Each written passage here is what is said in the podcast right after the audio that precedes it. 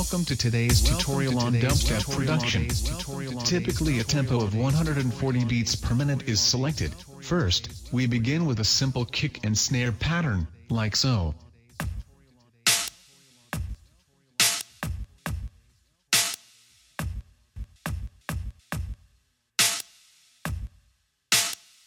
Next it's time to add some hi-hats and cymbals to fill those spaces.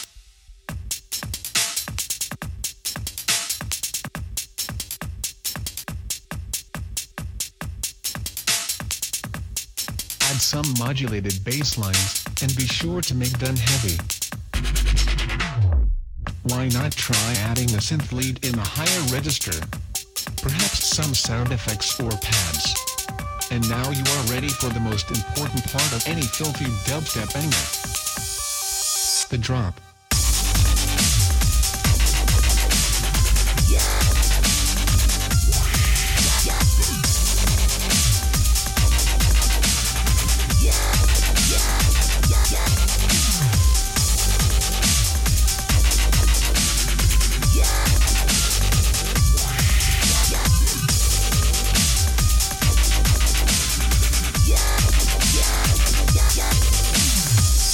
Extra brutality, try adding a beatdown section.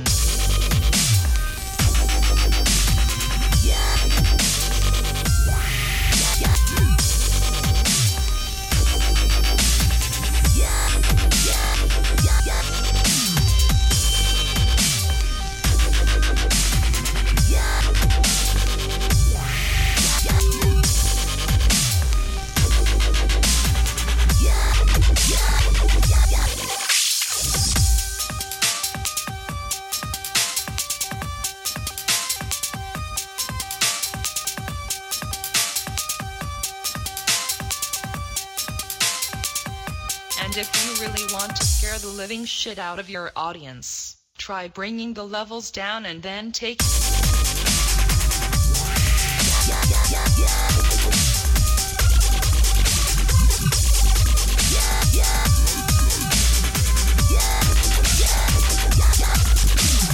And taking them by surprise.